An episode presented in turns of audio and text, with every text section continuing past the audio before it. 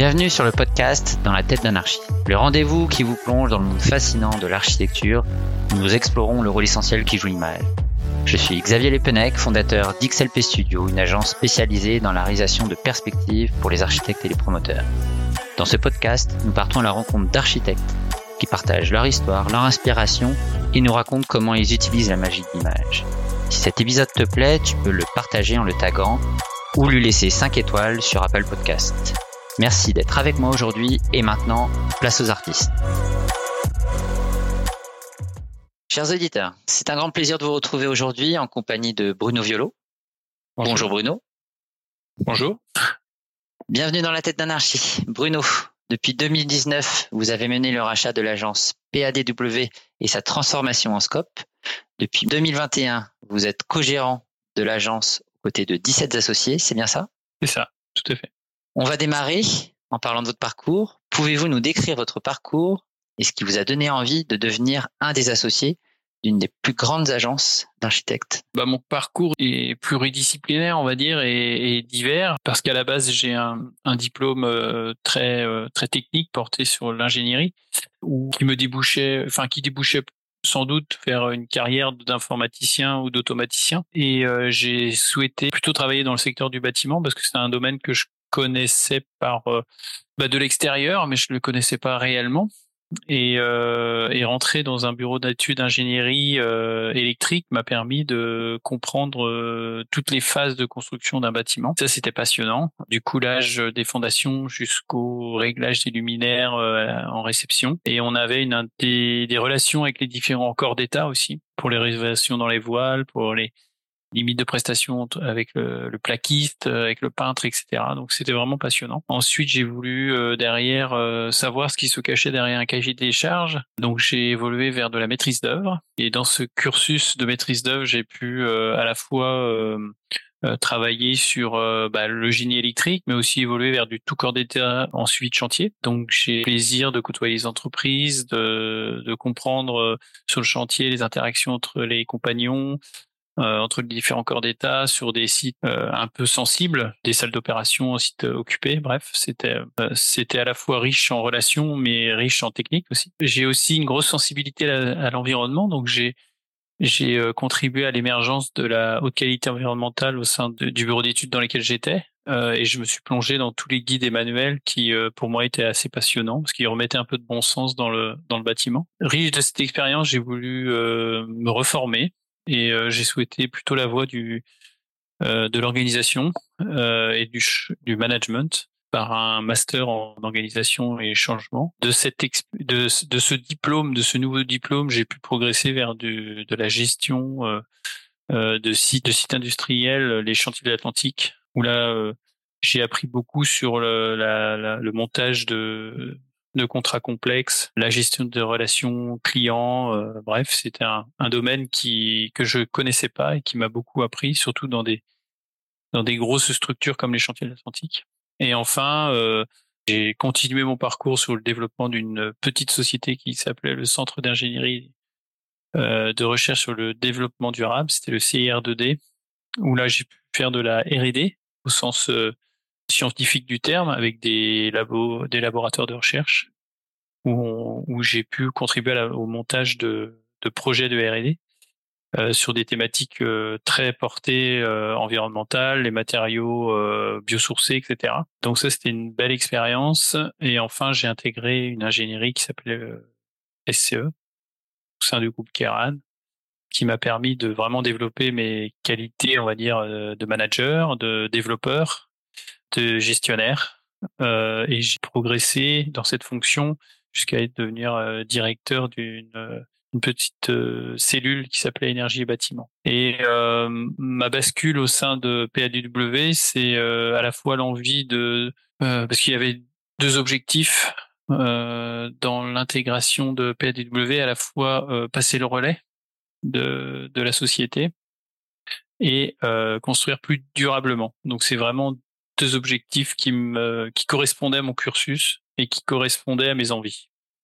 Donc euh, j'ai pu à ce moment-là euh, saisir cette opportunité pour euh, bah, intégrer intégrer PAW. Merci d'avoir partagé ce parcours. passionnant. Comment décririez-vous votre posture au sein de l'agence, ce que vous apportez, votre différence? Alors, ma, posture, bah, elle est quand même très liée à mon profil, c'est-à-dire à la fois j'ai la capacité, enfin la capacité, j'ai la compétence aussi euh, de pouvoir gérer une entreprise. Donc le but c'est d'apporter cette compétence d'organisation, restructuration, étant donné en, plus la phase qu'on a connue euh, ces derniers temps de transformation en scope. Donc ça, c'est un aujourd'hui une des, des fonctions qui m'occupe le plus. Et on a euh, surtout en moment de crise, comme on les connaît, euh, où le cap est difficile à tenir, donc il faut il, faut, garder le cap. Et puis euh, il y a un deuxième volet qui est plus euh, le volet technique, où là moi j'ai un regard un peu différent à ceux des architectes. Euh, et j'ai pu comme j'ai fait un peu de suivi de chantier, j'ai fait aussi de la programmation en amont, donc il y avait une part d'économie dans cette euh, programmation, donc j'ai touché à tous les métiers, donc ça me permet d'avoir une expertise. Euh, et le, but c'est d'apporter mon expertise lorsque on arrive sur des moments de conflit avec maîtrise d'ouvrage ou des moments difficiles dans des dossiers, et de mettre du lien dans tout ça aussi, cette chaîne de valeur. Donc ça c'est c'est un, de mes rôles. Et puis moi, je garde toujours une partie pour le projet euh, parce que je, reste euh, amoureux euh, de la phase de conception ou d'idéation en, amont des projets, où là, on peut faire émerger des idées nouvelles, conceptuelles, qui me, moi, qui me nourrissent beaucoup et et qui me donnent beaucoup de plaisir.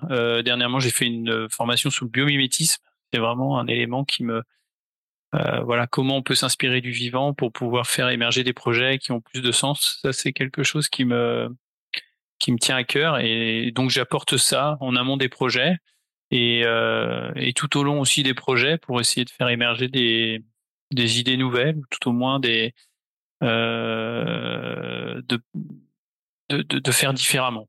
Merci, c'est passionnant. Est-ce que vous pouvez nous expliquer ce qu'est le modèle SCOPE pour PADW. Donc SCOPE, ça veut dire, pour les personnes qui nous écoutent, Société coopérative et participative. Est-ce que tu peux nous expliquer ce qu'est le modèle SCOPE pour PADW alors le modèle scope, euh, alors pour PADW, mais euh, pour euh, l'ensemble des scopes, hein, parce que c'est quand même mhm. des règles assez bien définies. Euh, donc c'est pas un statut parce que le statut il est très lié à, au choix de l'entreprise, donc SAS, SARL, UERL, enfin bref.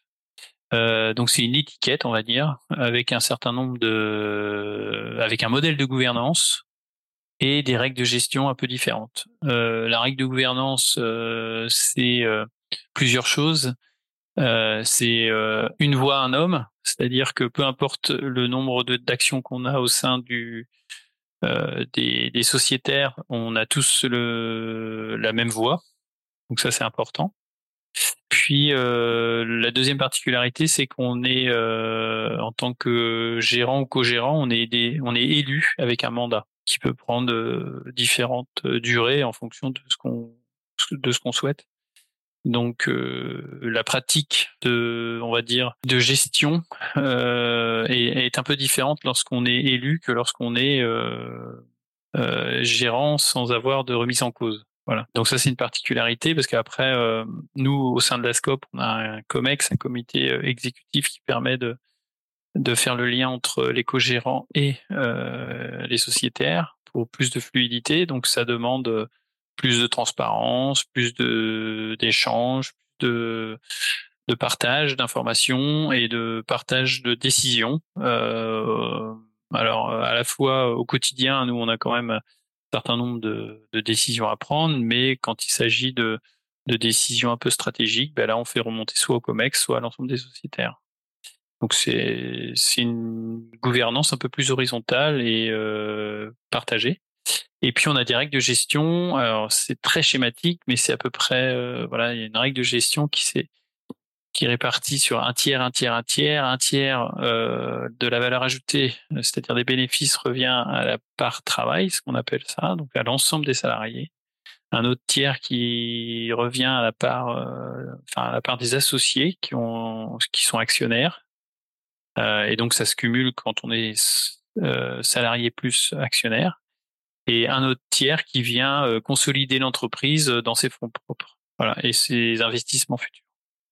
Donc c'est schématique parce que dans on a des pourcentages maxi et mini à, à respecter. Donc en fait à chaque chaque année, en fonction des bénéfices et des actions qu'on va mettre en place, on, on, bouge ces curseurs, cette répartition pour que ça soit cohérent avec notre projet. Donc voilà, la scope c'est avant tout un mode de gestion un peu différent et participatif, mais aussi des règles de gestion qui sont un peu particulières, avec aussi un régime d'imposition qui est différent de, des, entreprises traditionnelles. Ben, merci, parce que moi, personnellement, je connaissais pas ce qu'était une scope. Donc, merci, grâce à toi, j'ai encore appris euh, quelque chose et je pense que dans nos auditeurs aussi, euh, il y en a plein qui en sauront maintenant un peu plus sur ce qu'est un, scope. Est-ce qu'il y a un projet que vous avez réalisé et qui vous tient particulièrement à cœur? Alors, un projet euh, difficile, difficile de dire, de de définir un projet, mais plutôt des projets. Et souvent, euh, dans les projets, on n'arrive pas à, cocher l'ensemble des cases euh, qu'on souhaiterait. Donc, euh, on pousse des curseurs plus ou moins importants en fonction des projets. après, il y a un certain nombre de projets où on avait poussé le passive house, par exemple à la Fleurier, où on, avait 120 logements. C'était le plus gros le plus gros projet européen. Alors il y a quelques années, hein, maintenant ça a peut-être changé, qui était labellisé Passive House, où là on avait euh, poussé les curseurs sur la qualité de l'enveloppe euh, euh, et les, performances énergétiques. On a aussi fait dernièrement un projet qui s'appelle Maison Neuve à Couéron, où on a poussé les curseurs du, du biosourcé, où on est aussi Passive House. Et là, on est plutôt sur un cœur d'îlot avec une serre pour des espaces partagés. Donc, il y avait aussi toute une une histoire racontée autour de d'habiter autrement. Je crois beaucoup Passive House parce qu'en fait, ça met à l'abri euh, euh, de l'inflation les, les, locataires ou les propriétaires euh, dans leur maison. Donc ça, c'est génial. Ouais, mais il faut plutôt réfléchir en coût global et aujourd'hui, c'est pas forcément un réflexe pour les maîtres d'ouvrage. et puis aussi un projet qui me qui m'a quand même beaucoup passionné, c'est euh, l'école de bois où on était 100% paille. Et malheureusement, c'est un projet qui aujourd'hui arrêté parce qu'il a connu euh, l'ouverture des plis pendant la période Covid où on a vraiment été chahuté. Et puis avec des remises en cause aussi, euh, parce que le, le, projet d'école était aussi euh, euh, peut-être plus aussi pertinent en fonction de la démographie. bref. Donc c'est c'est un, projet qu'on a développé jusqu'au l'appel d'offres où on a fait plusieurs appels d'offres et il était 100% paille donc on, a beaucoup travaillé avec les fournisseurs de paille etc. Donc ça aussi c'était assez passionnant. Il y en a un autre qui est en cours c'est le euh, campus de Vannes où on va transformer alors là il coche pas mal de cases on va transformer l'ancien bâtiment de la CCI en en campus numérique, donc en école. Donc il y a déjà un premier, euh, on recycle du bâti, donc ça c'est plutôt bien.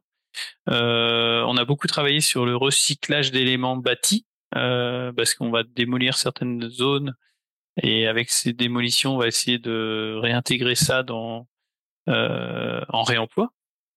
Euh, et puis on va faire de l'isolation, euh, enfin de fait, c'est des on, des, des façades ossature bois qu'on va euh, remplir de, de, paille et qu'on va euh, appliquer sur la façade existante. Donc, euh, donc avec des grosses ambitions environnementales. Donc celui-ci aussi est en phase de développement de projet et donc on n'a pas encore terminé toutes ces phases. On n'a pas vu concrètement ce que ça va être, mais c'est un projet qui est assez passionnant. Donc voilà, tout ça pour dire qu'il n'y a pas non, il n'y a, y a pas un projet, mais plusieurs projets, même tous les projets euh, qui euh, qui me prennent à cœur, enfin qui, qui me prennent à cœur parce que euh, il y a toujours un élément sur lequel on essaye de pousser les curseurs. Alors maintenant, on va parler des concours. Quelles sont les difficultés que rencontre une agence d'architecture pour remporter des projets, des concours? Bah, La difficulté aujourd'hui, c'est euh, c'est euh, le contexte le, oui, le contexte qui se tend, donc euh, bah, il y a beaucoup de concurrence, donc la qualité, euh, enfin la qualité, on va dire, euh, l'exigence est encore plus haute, mmh. donc l'énergie et, et le temps à passer doit être au rendez-vous. Donc nous, on met des process en place au sein de l'agence pour essayer de faire en sorte que ces concours soient pris au même titre que des projets. Donc, on, on, fait de moins en moins de charrettes et de, nuits blanches, même plus du tout. donc, c'est plutôt rentrer dans le process de, de enfin de développement de projet, mais ça reste quand même des moments qui demandent beaucoup d'énergie ça, c'est euh, une euh, c'est une première des difficultés, c'est d'avoir cette énergie pour aller jusqu'au bout du projet. Et la deuxième difficulté que je trouve, euh, c'est euh, euh, le niveau d'exigence et de contrainte qui est de plus en plus importante au, dans, dans les projets. Et des fois, il faut arbitrer, et donc c'est c'est aléatoire. C'est nous qui arbitrons. Euh, ou alors on voit qu'il y a une incohérence entre le budget et euh, les contraintes. Donc euh, là, c'est un peu compliqué de bah, d'avoir une réponse cohérente. et enfin, des fois, bah, il nous arrive d'avoir des des refus et ça c'est normal parce que nos projets peuvent des fois ne rencontrent pas l'adhésion des maîtres d'ouvrage et ça on, on, peut le comprendre. Mais lorsqu'il s'agit de raisons un peu plus sombres, là c'est un peu plus difficile à, encaisser. Alors quand on parle des concours, on pense aux perspectives, aux images. Est-ce qu'il y a, est-ce que l'image, la perspective peuvent vous aider à gagner des concours? Oui, indéniablement, la perspective apporte énormément euh, lors de la phase concours, et c'est pour ça que nous on sous-traite l'ensemble de nos perspectives euh, parce qu'on pense que ça doit être fait par un professionnel qui apportera le soin nécessaire et aussi la sensibilité, c'est-à-dire qu'il faut faire passer des messages à travers une image et ça, c'est euh, c'est un métier. Indéniablement, euh, l'image lors d'un concours fait fait basculer en fait le lauréat la plupart du temps. Est-ce que l'image aussi vous aide dans le développement d'un projet avec les maîtres d'ouvrage alors oui, elle nous aide beaucoup euh, pour faire valider des, intentions, pour faire valider des, détails pour faire valider des volumétries. Euh, donc elle nous aide euh, souvent sur les phases amont. Et par contre, nous, on, sur ce type d'image, euh, on, les génère en, en propre chez nous euh, parce que euh, il y a quand même souvent des, plusieurs scénarios à développer. Il y a plusieurs essais à renouveler. Euh, plusieurs solutions à rechercher. Donc en fait, il y a une production d'images qui est souvent euh, assez importante pour faire valider euh, les différentes étapes. Ouais, que vous réalisez en interne. Mmh. La perspective est elle essentielle pour obtenir l'adhésion des services d'urbanisme de la mairie? Oui, elle est. Ça dépend euh, de quoi on parle, mais euh, même pour une volumétrie, oui, elle est essentielle. Alors ça peut être une maquette, euh, donc c'est deux outils complémentaires, je pense. L'image, ça peut être aussi la maquette. On, se déplace avec notre ordinateur et on, on, fait voir des différents points de vue en fonction de la, avec nos outils de, de maquettage. Mais si on veut être rapide, euh, si euh, euh, si ça dépend de la mairie ou si la, la capacité, euh, ses moyens, ça peut être une image sur un sur un document papier et, euh, et, on arrive très bien à faire valider un certain nombre de choix. Quoi. Donc euh, oui, l'image euh, reste un, un élément crucial pour faire avancer le projet. Y a-t-il un bâtiment ou un architecte en particulier qui vous a inspiré?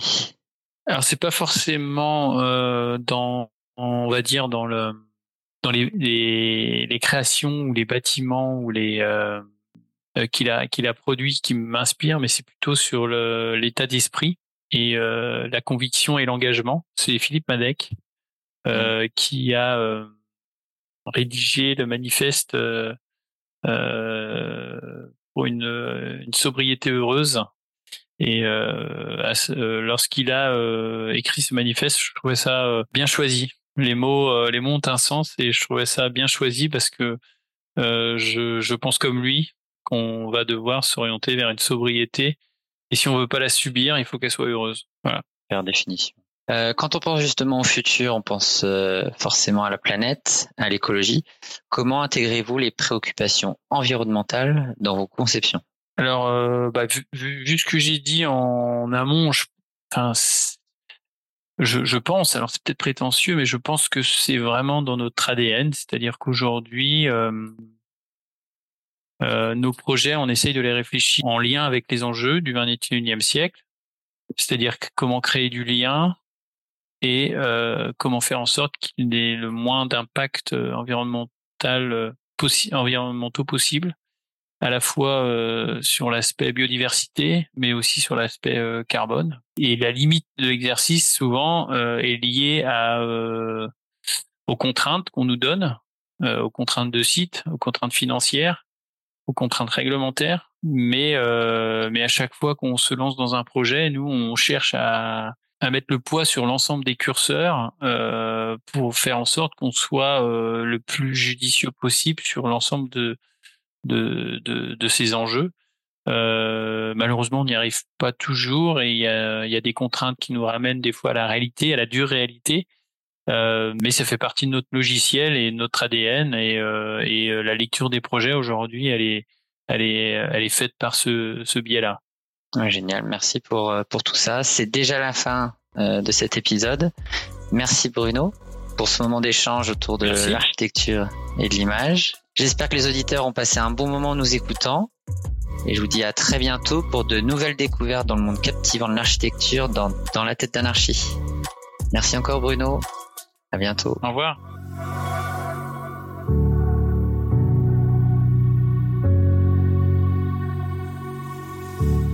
Si tu as écouté ce podcast jusqu'ici, c'est certainement que tu as apprécié cet épisode. N'hésite pas à le partager en le taguant, en t'abonnant ou à lui attribuer la note de 5 étoiles sur Apple Podcast ou Spotify. Si tu souhaites échanger, n'hésite pas à m'envoyer un message sur Instagram, hashtag dans la tête d'un architecte podcast. Un grand merci de nous avoir écoutés et je vous dis à très bientôt pour un nouvel épisode de Dans la tête d'anarchie. D'ici là, restez inspirés.